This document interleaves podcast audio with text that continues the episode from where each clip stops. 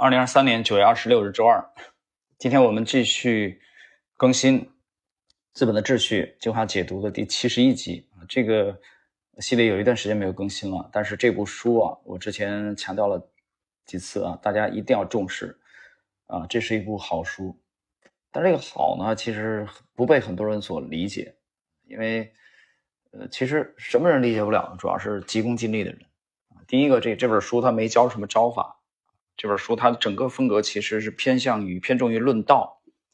啊，但是你要好好想一想，马克思·列兹纳格尔的业绩啊，作为基金经理的业绩这么出色，啊，他的著作，啊，其实你没有理由去不重视啊。我再给大家举一个例子，啊，大概半个月之前啊，我一位一位好朋友正好来，啊，来曼谷参展，我们就约了个时间。我们碰了一下，碰了一下。那天我们聊了八个小时，应该有。晚上睡得相当晚，因为他时间也比较紧嘛。啊，飞过来，专程飞到我这边，然后我们碰，聊了八个多小时。这其中其实我们就谈，他就着重给我谈到了，呃，在喜马听到这个《资本的秩序》，从这本书给他的这种带来的触动，而且他把这个。资本的秩序啊，这这本书的奥派的这种风格，其实跟他的实业投资结合起来，啊，产品的这方面，我听了以后都很受启发。所以，真正的聪明人，他是可以从啊这种前辈也好，前人也好，啊，从强者的啊这些文章思想当中啊汲取营养。就我就更不用说证券投资了啊，因为 我这个朋友他是以实业为主的。啊，非常年轻，也很优秀，非常善于思考。他每年都在大量的阅读。但就回到我这个作为这个资管行业从业将近三十年的经历，我就说当下 A 股，嗯，就是我们等会儿今天这个七十一集啊，讲到这个呃齐格弗里德的屠龙手第二集啊，今天是屠龙手的第二集。这里边大家其实我再去。啊，重读你解读的话，肯定肯定要重新再读一遍嘛。的过程中，其实我就想到了当下的 A 股，在我们五千一百多家上市公司当中，在在今年的盘面啊是如此的艰难，大部分股票都在创新低的啊，典型的熊市的这个过程中，依然存在着啊极少数的切格弗里德式的企业。但是这样的企业，你你的把握啊，当然我们是 主要通过模型啊，我筛筛选的时候，我们其实主要是偏重于技术面筛选。后来验证的时候，我们需要这个基本面的佐证。但是就我今天再去解读啊，今天的这个齐格弗里德第二集啊，我们整个系列的七十一集的时候，边读我边想到了啊，这个当下的 A 股投资嘛，看起来是非常困难的。但我讲它是熊市当中呢，其实有结构性的机会，这些结构性的机会。我们通过之前的这个 A 股投资呃展望的系列啊，今年已经出了三集了。我们去分析了一些有代表性的企业啊，当然后边我们还会延续。你去看到，昨天我在星球还发了一个帖子，也谈这个问题。其实你真正读进去了《资本的秩序》这本书的话，你会发现它在生活中的应用是极为广泛而且极为重要的。但是这种重要和广泛往往是被大众所忽略的。好了，今天开篇呢，我就讲到这里。我们来看今天的内容，延续这个契诃弗里德的第一集的内容啊。我们是在本书的第两二百八十三页吧啊，因为我我现在我那个纸质的书啊，现在不在手边，所以我只有用电子版，应该是二百八十三页，第十章奥地利学派投资法啊，第二部分契诃弗里德。我们看今天的内容，七十一集，从我们的预言转到真实世界的操作策略（括弧非瓦格纳式）。我们留意到，齐格弗里德相当于我们的投资理想，因为它具备第一个标准高 ROIC 啊。这个关于 ROIC，我在前面的这个章节当中有过解释啊，大家可以回头去听一下。这提示它将利润再投入其资本结构，以便未来更有效率实现最终增长。这种模式解释了为何我们应该预料到超过平均水平的回报和迂回的资本结构之间存在着强相关。而且这个预期得到了数据的证实啊，刚才 做了解释了啊。他说这种强相关啊，通常不会出现在奥派的这个学者当中，就是奥派的理论当中啊，不会直接出现。我的理解，这个预期得到了数据的证实，高 ROIC 的企业与低 ROIC 企业相比，以投资本表现出持续和明显更快的增长。奥地利学派学者倾向于 认为，超过平均水平的回报，啊，他们称之为纯利润，而不是单纯的利息收入。是由于企业家的远见卓识，而资本迂回性是在单独的均衡的利率分析中处理的。尽管我指的是实际市场，我们应该预想到奥地利学派这两个概念还是有很大的意义重叠。试想，企业家预见到了遥远未来的一个盈利机会，耐心的年复一年的将收益在投资于自己的业务中，可以预期有更大的机会，逐步的得到比那些致力于短期项目的企业家更高的 ROIC。呃，括弧庞巴维克年轮上的环数越少，其业务的商品化程度越高。这里我做一个停顿啊，他刚才谈到了那个比那些致力于短期项目的企业家啊，可以获得更高的 ROIC。其实读到这里的时候啊，呃，大家去想一个问题，就是经营企业，全球有这么多企业，其实你去剖析啊，如果我们可以把全球的企业都做在同一张图表上的话，你会发现，其实绝大多数企业啊，绝大多数企业家他们。更看重或者最看重的就是短期，短期回报，因为这个符合人性嘛，对吧？符合人性。但是我相信，随着你在这个市场当中啊，这个经营的时间越长，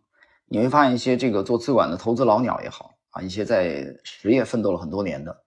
啊一些大咖也好，他们非常看重于长期的回报。也就是说，你会发现这些人自觉或者不自觉的。在向澳派的这种风格靠拢，在向迂回的这种风格靠拢，啊，我我只啊，他不不单是投资行业啊，做实业也是这样的，啊，不单是玩资本，呃，我举例子啊，比如说，呃，这个亚马逊的这个总裁，大家有有时间可以去读他的年报啊，去读他的，去读他的年报啊，亚马逊的这个总裁，那光头，光头，这前两年又离婚了嘛。应该是六四年出生的，大家去读一下他的这个股东大会的呃年报啊，我这两年读了很多遍，就是他是一个典型的知行合一的啊，他是这么写的，也是这么做的，也是这么说的。好，我们继续。因此，虽然在资本的迂回性与超过平均水平的回报之间可能没有直接的因果关系，但当我们仔细考虑支配他们的实际力量时，就会预期到两者之间存在着一种可观察到的事后相关性，啊，事后诸葛亮那个时候，作为奥地利学派投资者（括弧我指的是寻求积累生产性资本的资本主义投资者，而不是那些试图利用资本所有权价格变化的赌徒投资者）。呃，我把这句话做一个通俗的解释啊，抛砖引玉吧。啊，不一定就非常的准确。他刚才讲这个试图利用资本所有权价格变化，我给他通俗的翻译一下，就是做差价，明白吧？做差价就倒差价的赌徒式投资者。我们继续，我们有两条基本的迂回路径选择，一条路是我们自己走齐格弗里德的路线，就像另一位理想的奥地利学派企业家亨利·福特那样，将辛苦积累的生产要素用于打造其独立的、更深入的、更具生产力的。资本结构这部分章节，大家去参，呃，这个参考之前的啊内容，谈到这个福特的这个 T 型车啊，对整个全球汽车行业的革命的重大的贡献。继续，我们也可以模仿齐格弗里德，将我们自己的生产要素集中起来，这样当我们发现和利用错误的价格时，我们的生产也可以采用相似的迂回方式。齐格弗里德的高 ROIC 意味着。他非常善于利用投资性货币，并将其转化成收益。这个转化比率要远比资本的现行价格好得多。当然，这需要一些特别的东西需要真知灼见以及坚定的信念也许只是一个有希望的预感。啊这部分参考第七章。尽管这很重要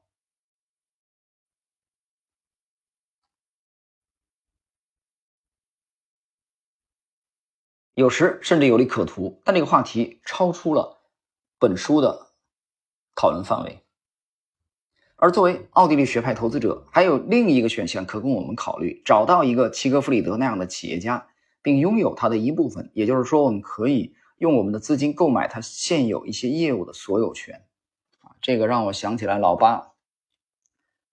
买的那个那个家具啊，家具公司啊，老太太持有的家具公司，让我想起了老八和那个凯瑟琳的会面啊。后来他重仓持有的这个华盛顿邮报。就是说，你持有这个公司的股份，你重仓长期的，其实有一个重要的前提，就是说对他的掌掌门人，啊，掌舵人的啊这种观察和了解。所以这个这一小节啊，谈到了这个齐格弗里德式的那样的企业家拥有他的一部分，啊，很有意思。我们继续看，这样我们就可以通过收购与齐格弗里德站在同一立场，能够识别和利用错误的价格。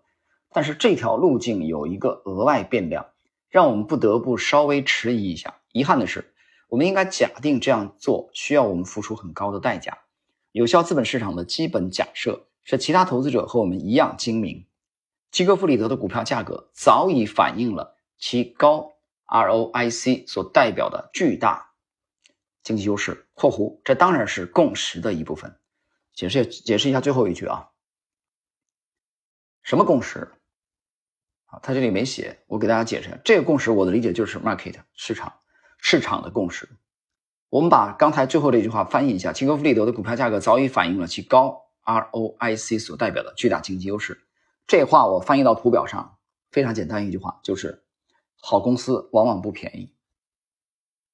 那我们说大多数情况下啊，就是好公司它的股价往往不会很便宜。这个。相对不便宜的这股价，反映的就是市场的共识。我经常讲，它是多空双方真金白银交易出来的，博弈出来的。大家想一想这个道理啊，这是一个非常啊有趣的问题啊。好了，时间关系，我们今天的这个七十一集啊，齐克弗里德的屠龙手的第二集啊，跟大家就先解读到啊这里。